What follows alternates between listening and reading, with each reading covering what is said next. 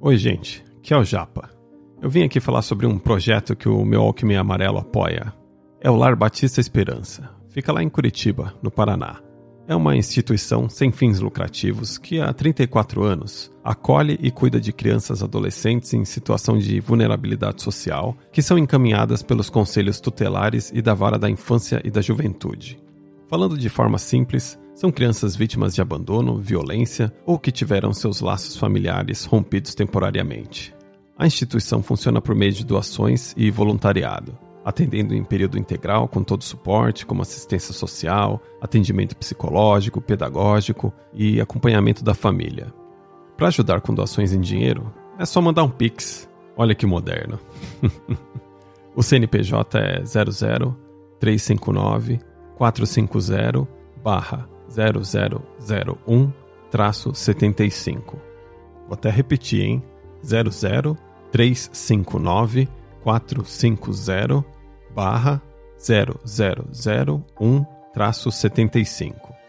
E no site lbe.org.br ou no Instagram famíliaesperança.lbe você pode encontrar mais informações sobre outras formas de doação, como CPF na nota fiscal ou pelo imposto de renda, e também saber mais sobre o voluntariado.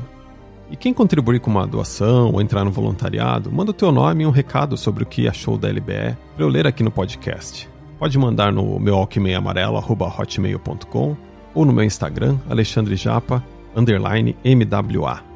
Agradeço desde já quem puder ajudar o Lar Batista Esperança a continuar acolhendo as crianças para que recebam o amor e dignidade que elas merecem. É isso, gente. Agora vamos para mais um episódio. Meu Walkman Amarelo, Volume 2, podcast musical com histórias dos amigos do Japa.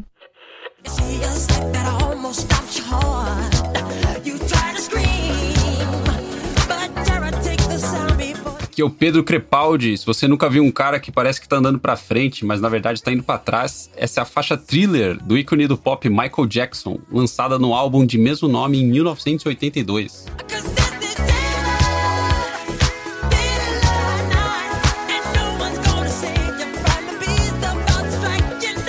Então, tem gente que é assim. Você dá intimidade e a pessoa já chega tomando conta do teu podcast. É praticamente aquela visita que mal chega e já sai abrindo a geladeira da tua casa. Enfim, esse é o Pedro Crepaldi, o Pedrinho.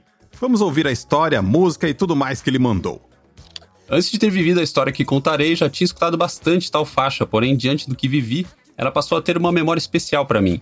Tudo começou quando eu acabara de chegar no Canadá, porém lá do outro lado da onde Japitia mora, Cheguei em agosto de 2015, todo pimpão para explorar a cidade de Vancouver. Ia ficar duas semanas no Airbnb enquanto procurasse um barraco definitivo. Mas uma semana só foi necessário para encontrar o novo lar. Achei um porão só para mim. Quando fala porão, a gente já imagina aquele porão cabuloso, sem janela, que Macaulay Culkin tomava susto do filme Esqueceram de Mim. Mas não, esse era bem decente, com janelas e tudo, um estúdiozinho. Em cima da casa morava a família, que era dona desses basements. Empreendedores, né? Família GV.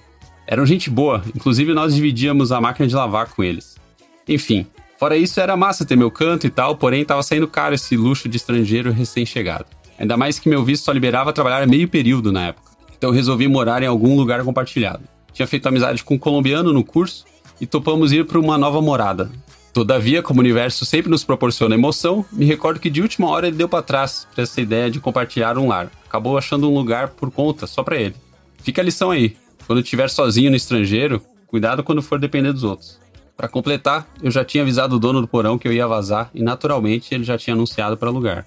E novos inquilinos estavam para chegar em dias próximos. Em resumo, eu tive menos de uma semana para arrumar meu novo lar. Olha que situação gostosa! Lembro que inclusive comuniquei meio que desabafando para o anfitrião desse podcast quando rolou isso. Lembro disso sim. Bem inclusão esse teu amigo, hein? Nessa procura louca pelo novo lar, arrumei um outro porão. Esse era assumidamente compartilhado, com mais pessoas. Duas, no caso. Mas teria o meu quarto ali, claro. Cozinha, sala e banheiro compartilhados. Fora que seria em Vancouver mesmo, e não em Burnaby, onde eu estava antes, que é uma cidadezinha vizinha de Vancouver. Recordo que achei o porão grande e preço bom. Cheguei a conhecer rapidamente os dois housemates. Aparentemente pareciam normais.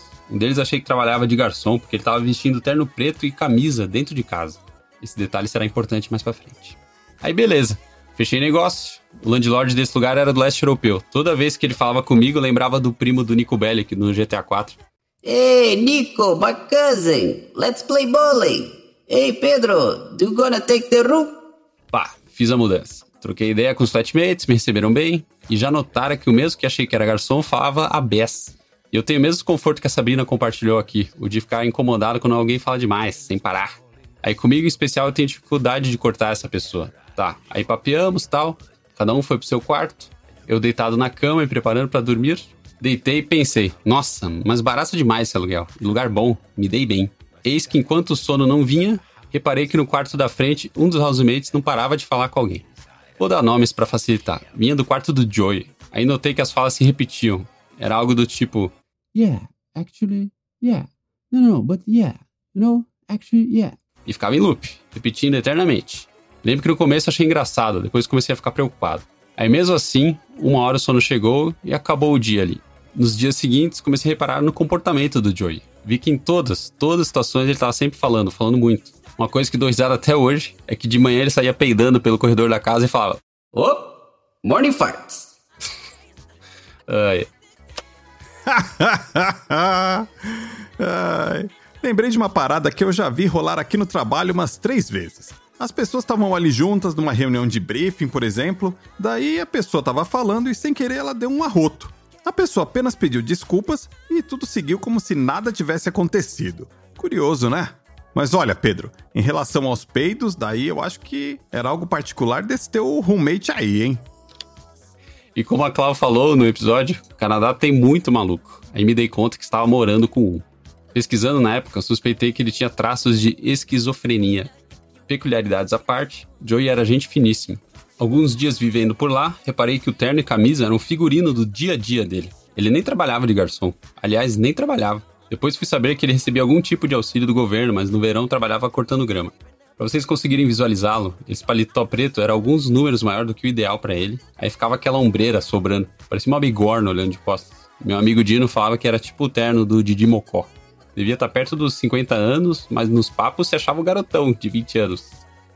Mas esse teu amigo Dino, para trazer essa referência dos trapalhões, mostra que ele também não é tão jovenzinho assim, hein?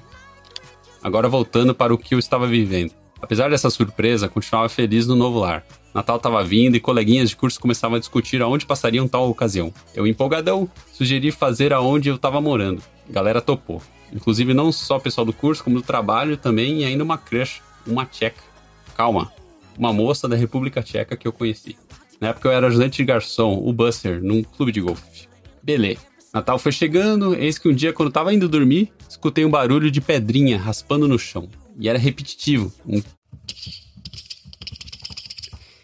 Depois de um tempo, vi que poderia ser um bichinho. Aí acendi a luz e vi que era um rato. Caraca.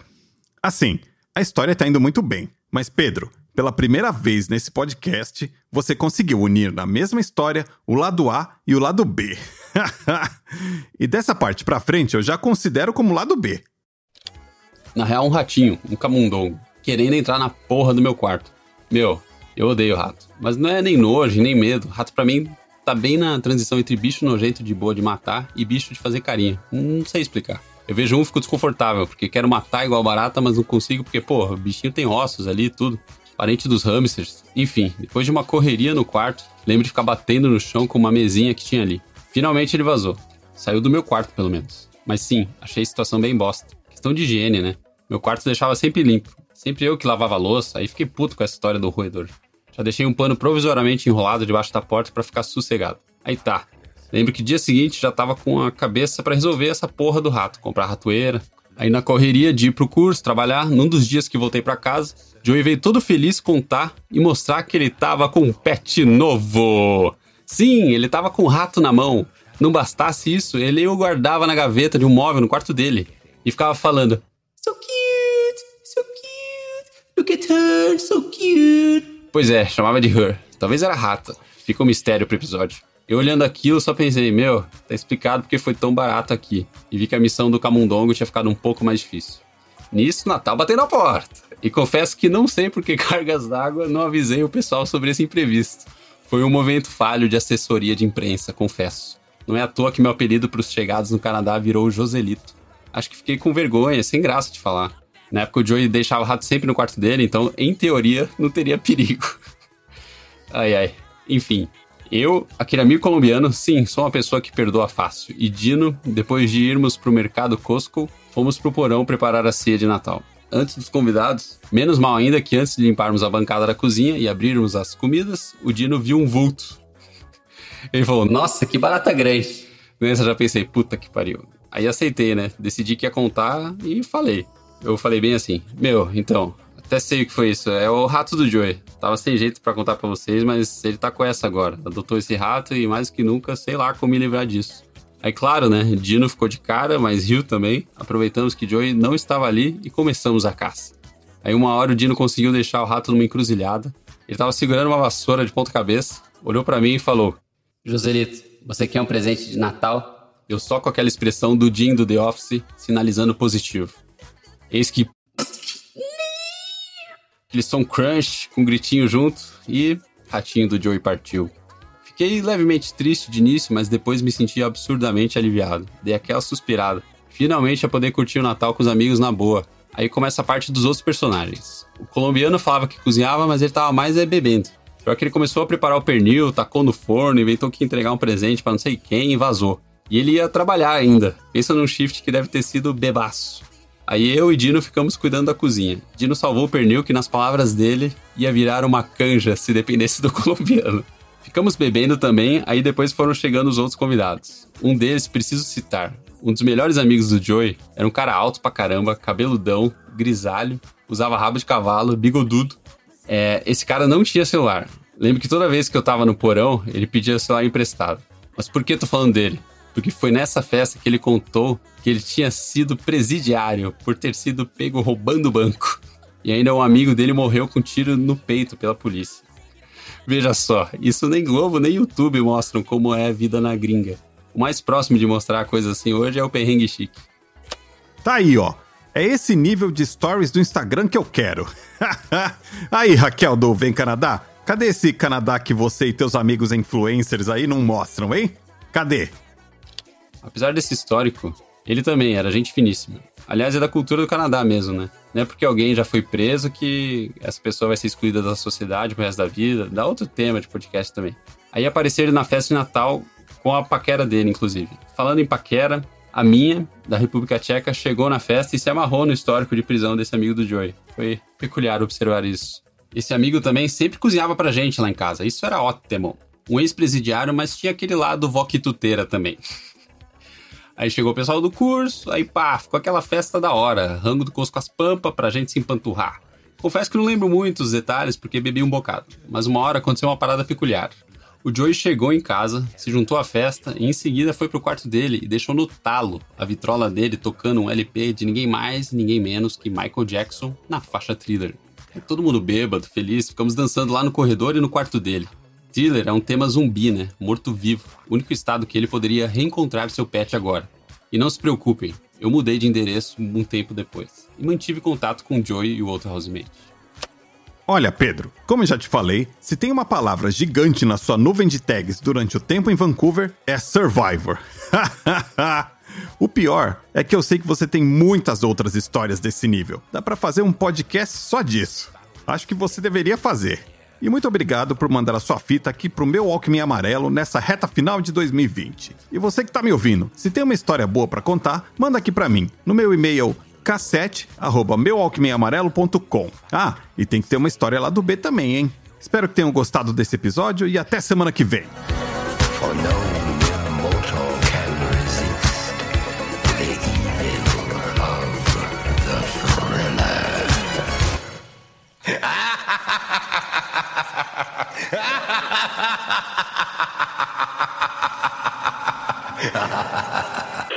E era isso. Qualquer coisa, não me liga.